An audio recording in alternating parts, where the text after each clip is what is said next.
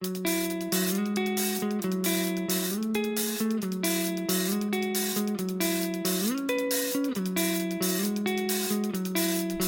Eh bien bonjour et bienvenue dans une nouvelle édition euh, d'Écho de Bruxelles sur Euradio, une émission dans, le, dans, laquelle nous recevons des acteurs de la vie de la capitale belge. Aujourd'hui c'est François Brabant qui est avec nous. Bonjour. Bonjour. Merci d'être sur notre plateau. Vous êtes le rédacteur en chef du magazine euh, Wilfried, hein, une très belle revue hein, dédiée à la politique belge notamment et à la Belgique en général. Une revue que vous avez lancée en, en 2017. Alors un mot pour nous présenter euh, cette, cette revue que le public français ne connaît pas forcément. Oui, donc Wilfried, c'est un magazine qui paraît euh, tous les trois mois. Un magazine qui raconte la Belgique, ça c'est notre euh, baseline, via euh, des grands portraits, des reportages, des analyses, des interviews. Alors c'est vrai qu'au au, tout début, on était très fort centré sur la politique. depuis lors, le, propos s'est élargi, même si on garde cette attention particulière pour, pour la scène politique, ces débats, etc. Et on a cette boussole qui est une phrase attribuée à, l'écrivain Simenon qui euh, certes a grandi à Liège, mais rapidement euh, a quitté la Belgique, qui est comprendre, ne pas juger. Ça, c'est, disons, la, notre philosophie. Merci. Alors on va, euh, on va revenir avec vous sur un des derniers dossiers que, que vous avez euh, publié, un dossier euh, consacré à, l'extrême droite en, Belgique. Hein. et j'imagine que voilà, si vous avez dédié ce, ce, dossier à l'extrême droite en Belgique, c'est aussi avec évidemment cet horizon qui, qui se dessine les, les prochaines élections. alors il y aura des élections fédérales, des élections régionales, des élections communales qui inquiètent beaucoup ici. Hein. Oui, enfin, qui, préoccupe en tout cas. Euh, c'est vrai que donc, notre dernier numéro, ici, le numéro 24, est sorti au mois de septembre. Et je dirais là maintenant, à partir de cette rentrée, euh, rentrée scolaire, rentrée politique euh, de septembre, on est vraiment dirigé vers l'année 2024, qui sera l'année d'une bataille électorale totale, comme j'aime à le dire, parce que pour la toute première fois dans l'histoire institutionnelle de la Belgique, tous les élus seront renouvelés à tous les niveaux, c'est-à-dire du, plus proche au plus éloigné du citoyen, les cinq niveaux. Euh, il y aura des élections communales, provinciales, régionales, fédérales et encore euh, européennes. Et pour la, petite minorité belge germanophone, ils, voteront en plus pour le, Parlement autonome de la communauté germanophone. Donc ça veut dire que tous les Belges auront minimum cinq bulletins de vote à déposer dans l'urne, soit au mois de juin, soit au mois d'octobre. Euh, de l'année 2024. Et, et forcément, euh, ce, grand euh, remue-ménage va être l'occasion d'un bouleversement de la carte politique belge. Il y a énormément d'enjeux, il y en a chaque fois, mais cette fois-ci plus que, que d'habitude encore. Et un des tout grands enjeux sera évidemment le score du Vlaams qui est, je dirais aujourd'hui, le, le, visage politique de l'extrême droite en Belgique, en Flandre ça fait déjà plusieurs mois que euh, sondage après sondage, la tendance est confirmée. Le Vlaams Belang est le premier parti dans les intentions de vote.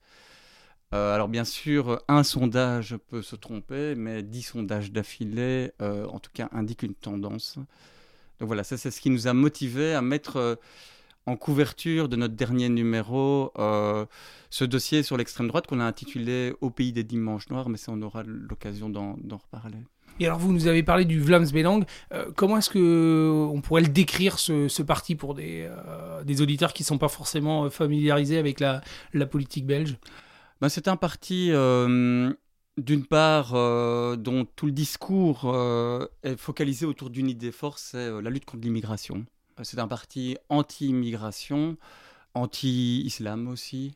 Ça, c'est, je dirais, vraiment le, la tendance première, en fait, de toute la communication politique, mais aussi de tout le programme du Vlaams Belang depuis euh, des années. Alors, à cela vient euh, se greffer, je dirais, un deuxième élément qui est euh, la lutte pour l'indépendance de la Flandre et pour, en fait, la fin de la Belgique.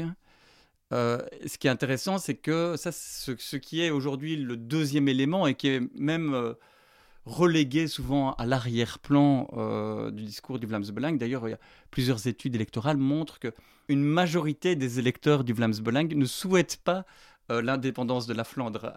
Donc on voit bien que la motivation première, c'est pas ça. C'est euh, vraiment le focus contre l'immigration.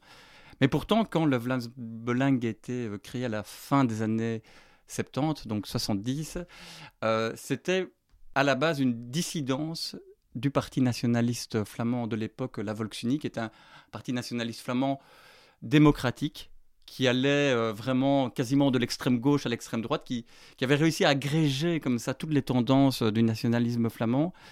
Et euh, la tendance la plus euh, radicale, la plus droitière de la Volksunie trouvait vraiment que ce parti est devenu trop modéré. Donc, ils se sont dit, on va créer un vrai parti purement indépendantiste qui veut clairement la scission de la Belgique.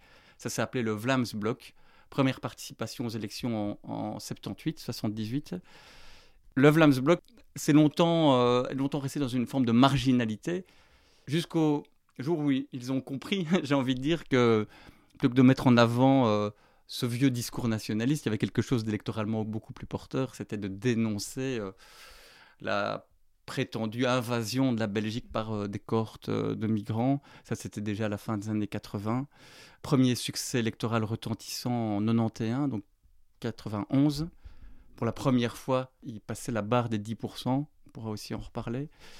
Et le Vlaamsblok, en fait, a dû changer de nom au début des années 2000, suite à une condamnation par la justice d'une de ces associations satellites qui avait été euh, reconnue coupable d'atteinte à plusieurs lois, et notamment à la loi antiracisme. Et à la suite de ça, le Vlaamsblok a changé de nom pour devenir le Vlaamsbelang. Donc en, néerlandais, ça signifie euh, Vlaamsblok, c'est le bloc flamand, et le Vlaamsbelang, c'est l'intérêt flamand. Alors ça, c'est un petit peu la, deuxième naissance de ces partis euh, d'extrême droite en, en, Belgique, notamment dans, dans, le nord du pays. Et il y avait eu un, déjà une, première période, hein, euh, vous en parlez évidemment dans, dans votre dossier, c'était juste avant la, la, Seconde Guerre mondiale. Hein. Oui, c'est en fait, justement, c'est tout l'intérêt de ce dossier. On a voulu montrer deux choses. La première, c'est que l'extrême droite, c'est pas que un phénomène contemporain des deux ou trois dernières décennies. Contrairement à ce que beaucoup de Belges, même euh, férus de politique, euh, croient souvent, l'extrême droite, c'est un, phénomène qui est euh, présent dans la vie politique belge depuis le début du XXe siècle et qui contredit un peu une certaine idée que les Belges aiment bien voir d'eux-mêmes, c'est que justement on serait un pays de cocagne, à l'abri euh, euh, justement du côté très idéologue, fort en gueule des Français, ou euh, du côté insulaire, replié sur eux-mêmes des Anglais, ou des esprits échauffés à l'italienne. Nous, les Belges, on aime bien se voir, nous, on est le pays du, compromis, on aime bien s'entendre entre nous, on trouve toujours un accord, on s'arrange. C'est en partie vrai. N'empêche que cette extrême droite-là, elle est bien présente dans la vie politique belge et on voulait montrer que c'est pas un phénomène seulement récent. Et alors l'autre chose euh, qu'on voulait, euh, je dirais, contredire euh, par, par, ce dossier, c'est l'idée selon laquelle l'extrême droite en Belgique serait un phénomène purement flamand. Ça, ce n'est pas vrai non plus. Ça concerne aussi la partie francophone de ce pays. Et la première fois où ça s'est matérialisé de façon spectaculaire, c'était l'élection législative de 1936 qui est, selon l'expression d'Olivier Böhm, un des historiens qu'on a consulté pour ce dossier, le premier dimanche noir dans l'histoire de la Belgique, c'est-à-dire le premier dimanche électoral où l'extrême droite s'invitait de façon euh, très forte en fait euh, au Parlement. Alors, euh, vous nous dites, euh, on, voudrait, euh, on voudrait casser une légende tenace, hein, selon laquelle l'extrême droite est, est, surtout active au, nord du pays. Mais quand on regarde quand même aujourd'hui, ah, il y a quand même une distorsion. C'est presque, en fait, la Belgique, c'est presque un miroir inversé entre la, partie sud et la partie nord du pays. Ah, il y a quand même beaucoup plus de, votes à l'extrême droite au, nord qu'au sud. Hein. Ah oui, oui, ça c'est un fait, je dirais, incontestable aux dernières élections législatives 2019, euh, c'était 22%, euh, euh, de, 18, pardon, excusez-moi, 18-19% de mémoire pour l'extrême droite en Flandre et 0% parce que pas un seul député d'extrême droite élu pour la partie francophone. Donc ça, c'est vrai que électoralement, l'extrême droite est devenue un phénomène purement flamand du nord de la Belgique. Après, euh, il y a toujours des. Hum, donc, il y a, y, y a, deux éléments intéressants à noter, enfin intéressants en tout cas, euh, utiles euh, à avoir en tête. C'est que si on fait des enquêtes d'opinion et qu'on mesure par exemple le degré de méfiance par rapport aux étrangers, et on peut, on peut le, chiffrer avec des questions très simples. Est-ce que si euh, votre euh, fils ou votre fille se marie avec quelqu'un euh, d'une autre nationalité, est-ce que ça vous dérange? Est-ce que si vous avez un musulman qui habite la maison d'à côté de vous, quelle est votre réaction? Et quand on compare les chiffres dans l'opinion publique francophone et néerlandophone en Belgique, on arrive à des tendances relativement similaires. Donc, ce serait faux de penser que les Wallons sont comme ça immunisés contre la xénophobie ou le racisme.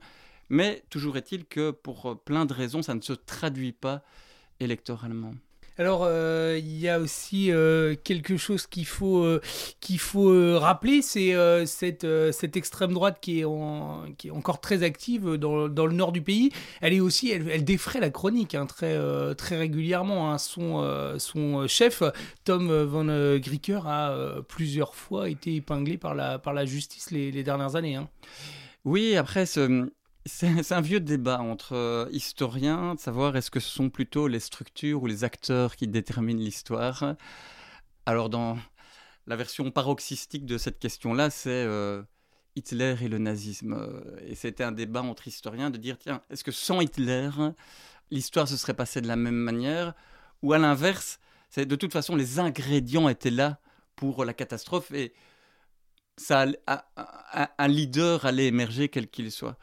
Dans le cas de Tom Van Grieken, donc l'actuel euh, leader président euh, du Vlaams qu'on pourrait comparer à Marine Le Pen en France, à Salvini ou Meloni en Italie, force est quand même de constater que quand il a repris la direction du parti euh, au milieu des années 2010, le parti était vraiment en mauvaise posture. Il restait 3 ou 4 députés sur 150 du Vlaams Belang à la Chambre. Le parti était à nouveau en voie de marginalisation et beaucoup pensaient même qu'ils allaient disparaître. Euh, bien sûr, il allait subsister en Belgique euh, une droite euh, nationaliste flamande, avec un discours anti-immigration parfois, mais je dirais qu'il rentrait dans les clous des standards démocratiques. Et puis le jeune Tom Van Grieken, qui était encore tout jeune, a repris le parti en main en, misant à fond sur le digital marketing, en, en ripollinant comme ça la façade politique du parti, sans renoncer aux, vieux, euh, aux vieilles revendications derrière, mais disons en, rendant euh, le visage beaucoup plus avenant. Et il a réussi à la surprise générale, euh, un parti qui était à 3-4% des intentions de vote, est devenu à 10%, 15%. Aux élections de 2019, il était à 18-19%. Et maintenant, il est, selon les sondages, entre 25 et 30%. Il y a vraiment, bien sûr, les ingrédients sont là, mais il y a quand même un phénomène, Tom Van Grieken, qui a réussi cette espèce de subtil euh, euh, mix entre euh, un programme en fait qui demeure inchangé depuis 30 ans et qui est vraiment qui flirte parfois avec avec le légalement admissible et un discours soft, presque sympa, en tout cas aux yeux manifestement de beaucoup d'électeurs, et si bien que c'est quelque chose qu'on entend souvent des gens qui disent Moi je déteste le Vlaams sauf Tom Van Grieken si vous parlez avec le, flamand, la flamande de la rue, pour le dire comme ça, c'est un discours qui, un commentaire qui revient.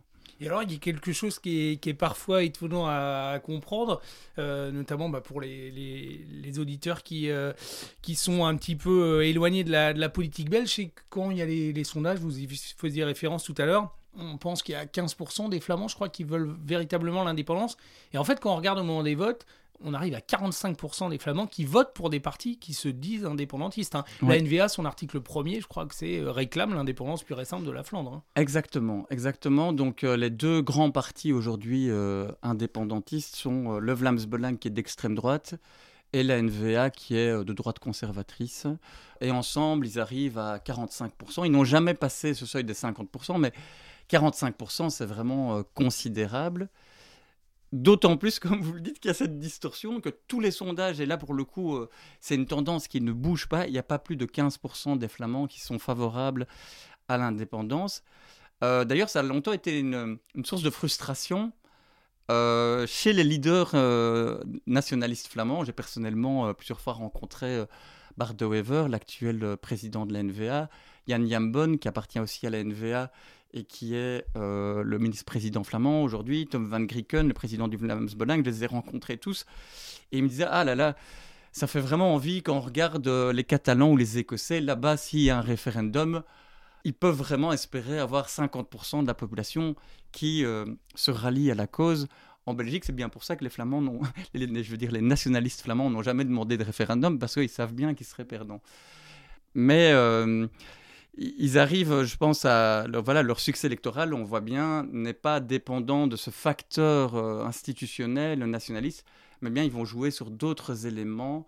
Et euh, l'élément principal, c'est une sorte de, frustration, en fait, qui est latente dans la population de toute la Belgique, je dirais même de toutes les opinions publiques en Europe aujourd'hui. Une frustration un peu sans, sans coupable bien défini et euh, la NVA ben, donne comme coupable euh, la gauche syndicale wallonne et euh, le Vince donne comme coupable euh, les étrangers de façon très très large. C'est d'ailleurs au moment où on se parle, on est en pleine actualité parce que pas plus tard qu'hier, le Vlaams avait son grand congrès préélectoral avec justement c'était l'idée de galvaniser les militants en vue de l'année 2024. Et euh, ils ont présenté leur slogan et l'axe principal de leur communication en 2024, ce sera à votre écoute. Ça, ce sera le, le slogan du Vlaanderen. Donc vraiment sous-entendu, les partis politiques traditionnels ne vous écoutent pas, nous, on est à votre écoute. Ça, c'est... Et je trouve que il y a quelque chose de très euh, dangereux, allez, osons le dire, parce que les partis euh, traditionnels n'ont pas vraiment la riposte par rapport à ça. Longtemps, les écologistes ont pu incarner une forme de vote euh, anti-establishment.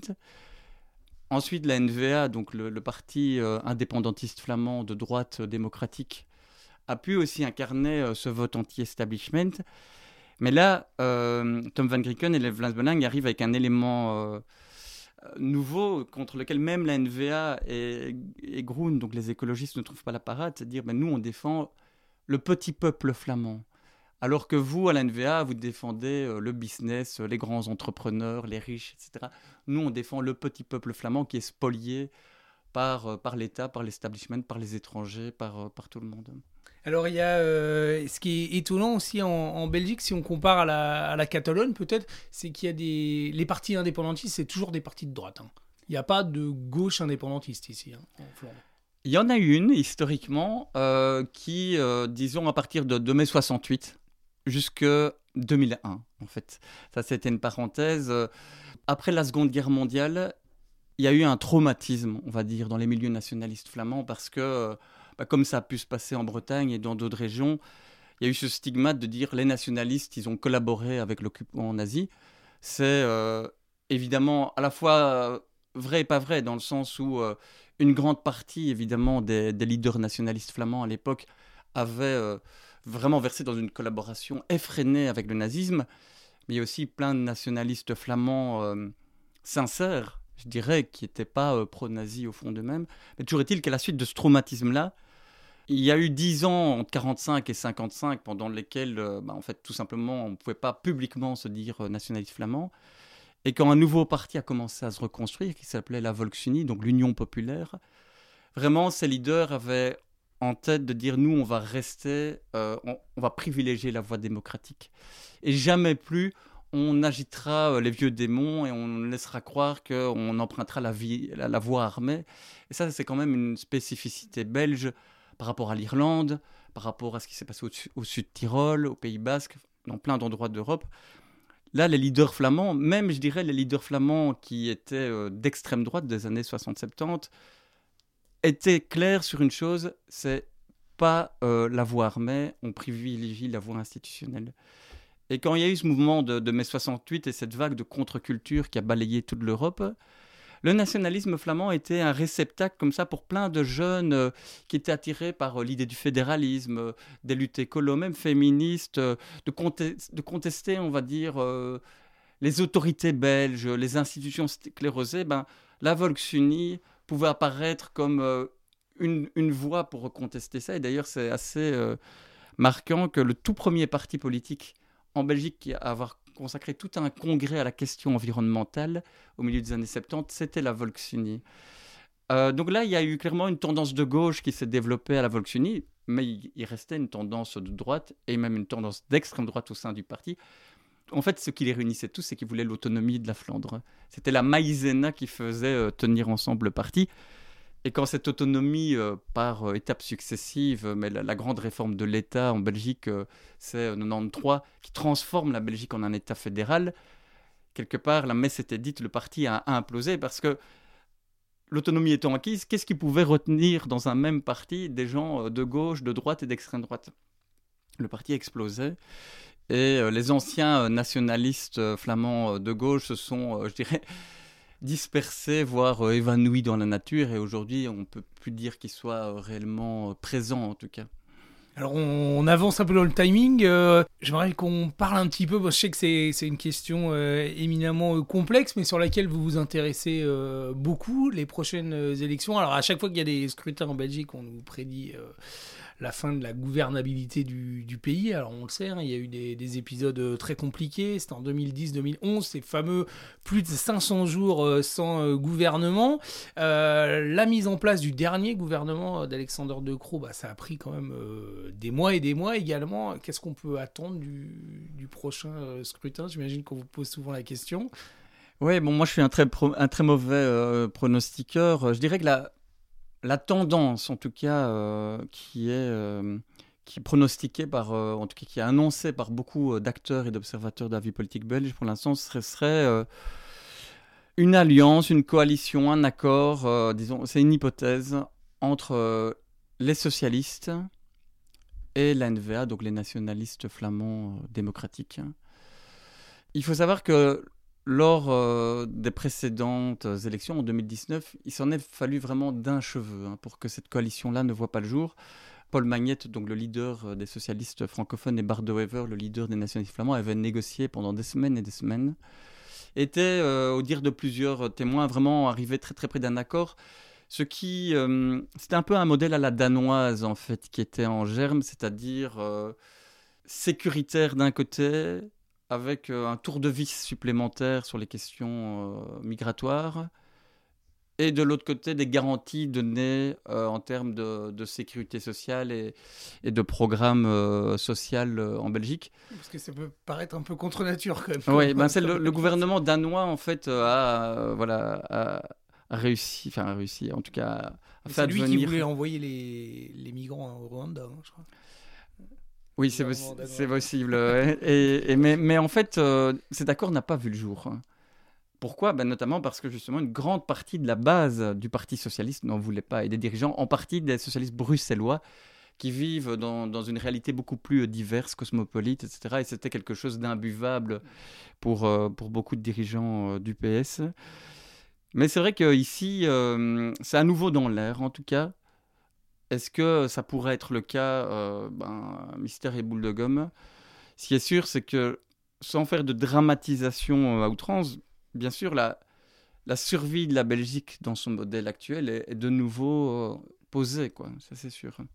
Et on a l'impression, je je prends juste mon exemple en habitant ici depuis 10-15 ans, c'est vrai que les sociétés s'éloignent quand même un petit peu. On a même les Flamands qui parlaient français quand même il y a 10 ou 15 ans assez largement bah, c'est moins le cas les francophones qui parlaient déjà pas beaucoup euh, néerlandais c'est encore moins le cas on a l'impression que deux sociétés qui qui s'éloignent de l'une vers l'autre c'est pas faux.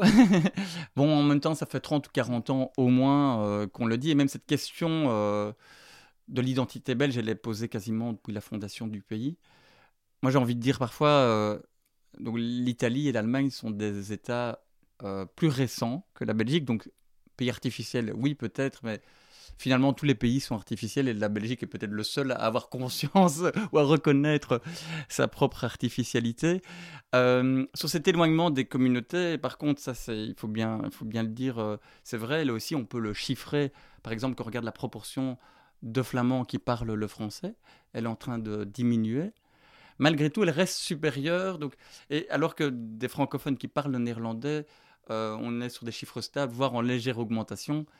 Mais, mais euh, il reste quand même toujours plus de flamands qui sont capables de vous tenir une conversation en français que de wallons qui sont capables de tenir une conversation en néerlandais. Je ne saurais pas les, dire euh, de, de, mémoire comme ça.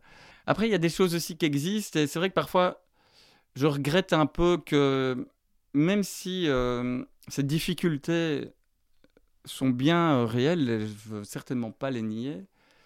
Il y a aussi plein de situations où euh, des Belges francophones et néerlandophones euh, travaillent ensemble, vivent ensemble dans, dans une certaine harmonie. pour donner un petit exemple, j'étais hier une course de cyclocross, une spécialité belge, en province de Liège. Je pense que plus de la moitié des participants étaient flamands. Et tout ça se déroulait dans une chouette ambiance où on entendait les deux langues. Ça existe aussi. Ouais, le vélo reste un, ciment euh, important du, du, euh, du pays. Bah, en tout cas, on arrive au terme de l'émission, mais euh, je serais heureux de, de vous réinviter, euh, François vraiment pour nous, nous parler de la, de la Belgique, notamment à travers la Belgique que vous décryptez donc dans, dans Wilfried.